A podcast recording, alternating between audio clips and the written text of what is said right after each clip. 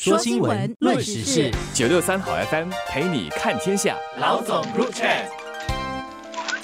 你好，我是联合早报的韩永梅。你好，我是联合早报的洪一婷。马来西亚大选之后，还是不能够选出一个首相，跟不能够组织政府。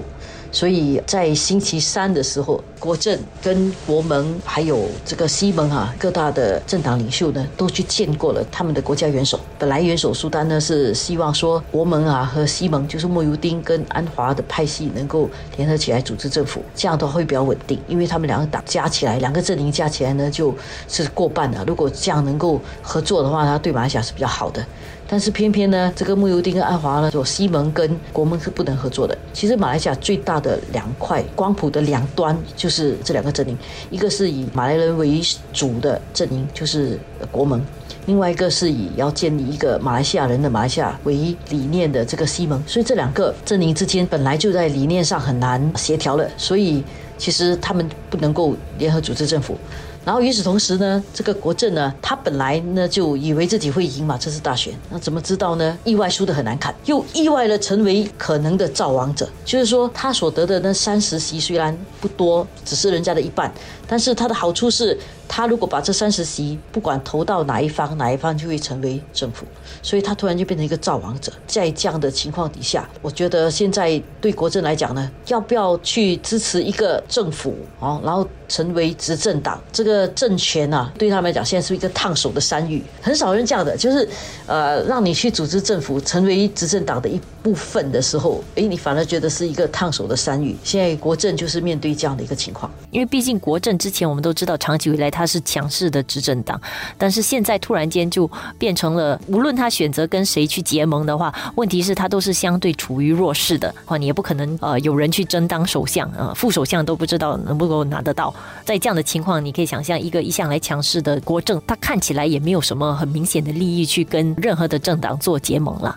这里好玩的是，他的主席阿莫扎西本身呢，之前呢就有有消息传出嘛，他就自己就有提到说是国政这里其实是支持跟西蒙结盟。的支持安华当当首相的，但是问题又出在这个国政本身里面，其实也有派系之分。阿莫扎西是基于什么？是不是私人的原因去跟呃西门谈妥了？可能希望说有一些交换的条件，对于自己的一些特色啊什么的等等，我们可以去去猜测了。不过至少可能台面上看起来，他们好像有谈了一些协议啊，他愿意去支持这个西蒙。但是国政里头的其他派系，像呃西沙穆丁呢，还有这个伊斯麦沙比里，就是原首相，都不是。那么呃支持这个做法的，甚至就是公开提到说，他们宁愿国政保留在在野的这样的一个位置，所以看得出在国政里面，其实这个取向本身也不是这么一致，然后甚至更多的这些内斗就会陆续的一直浮上台面。国政来讲啊，他们的官职派的人啊，当然是宁可当反对党了。为什么？因为你如果当执政党的话，其实你知道你是众矢之的嘛因为全部人都一定会针对你的，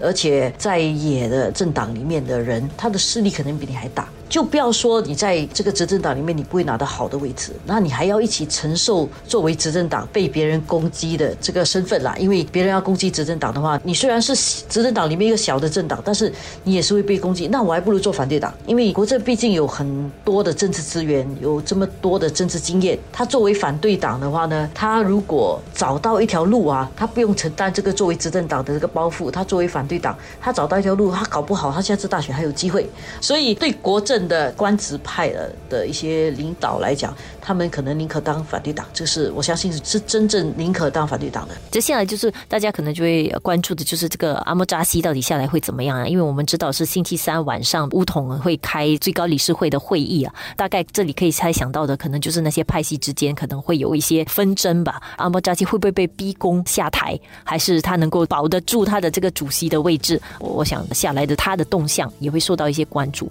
不过我只只是。觉得无论他有没有成功的保住他的这个主席之位，我觉得基本上哈国政的选择在野的立场可能也很难去撼动了，因为感觉上其实即使阿莫扎西一厢情愿的希望能够去结盟，但是如果他的党内遇到的阻力很大，我觉得他一己之力也可能很难的推向这个西盟了。如果国政两边都不投的话，就是这个悬置议会的情况会继续嘛？这个国会里面的大多数阵营不会存在，然后不会存在的话会怎么办呢？所以这个。国家元首啊，阿卜杜拉大概可能也不允许他这么一个人做决定，所以他决定呢，呃，在星期四早上十点半约了其他的那些各州的统治者一起来开会来决定这件事情。所以决定这件事情会有什么样的结果？一个当然就是说，国政可能想清楚了，啊，明天早上起来说，哎，决定我投西蒙了，或者投国盟了啊，这是一个解决方法。那明天不管统治者会议的结果是怎么样，马来西亚都会有一个政府，有个首相。那万一不行的话呢？他有个可能就是让现在得最多票的人组织政府。应该就是西蒙啦，一个阵营来讲，得最多席位的是西蒙。另外一个做法就是得到最多议员支持的啊，那可能是国盟。然后，所以不管哪一个组织政府，都会出现一个弱势政府，就是一个少数的政府。少数政府就是你在国会里面一席不过半，不过半会有什么问题？不过半就是一个朝小也大的一个状态。当你要推行一些政策的时候，你需要投票的时候，你很难过半。所以很多政策可能推出来之后，就停留在纸面上，去国会里面辩论了半天都不会过。这样的话，那个政府其实就会一段很长的时间是空转的。说新闻，论时事，九六三好 FM 陪你看天下。老总 Group Chat。这种情况下，我觉得怎么弥合选民之间的分歧，我觉得也是蛮不容易的。以这个局势来看的话，你看得出，其实呃，选民的投票情况其实是蛮分裂的啦。如果又没有一个比较强势的一个政府能够帮忙去弥合民间的这样的一种分歧的话，可以想象到长的一段时间可能会处在一个这种分裂的情况，然后民间也会存在这种我其实我是比较支持这个政党，然后那边又是我是支持这个联盟，然后大家都僵持不下，然后也很难说哦，我愿意听从。呃，你的政府，因为你的政府其实也是一个弱势政府，所以可以想象政府跟民间之间的这个关系，其实也会蛮有一段时间的耗损啊。我觉得都很难达到呃显著的一些呃前进啊。然后如果说到外交的话，感觉上也会更进一步就受到局限啊。无论是谁当首相，可能都会花很多时间在解决内政上的一些问题，甚至可能很多时候还要提防说你不知道会不会又来一些叛变啊，或者隔夜就变天啊。这样的一个首相，大概也很难有太多的精力去。去关注外交这个环节啊，马来西亚的这个僵局哈，让我们去反思一下这个民主制度里面的一些一些优点跟一些问题，因为它是一个民主制度运行得有点问题的一个案例。本来民主制度到最后呢，大家都必须要能够互相妥协，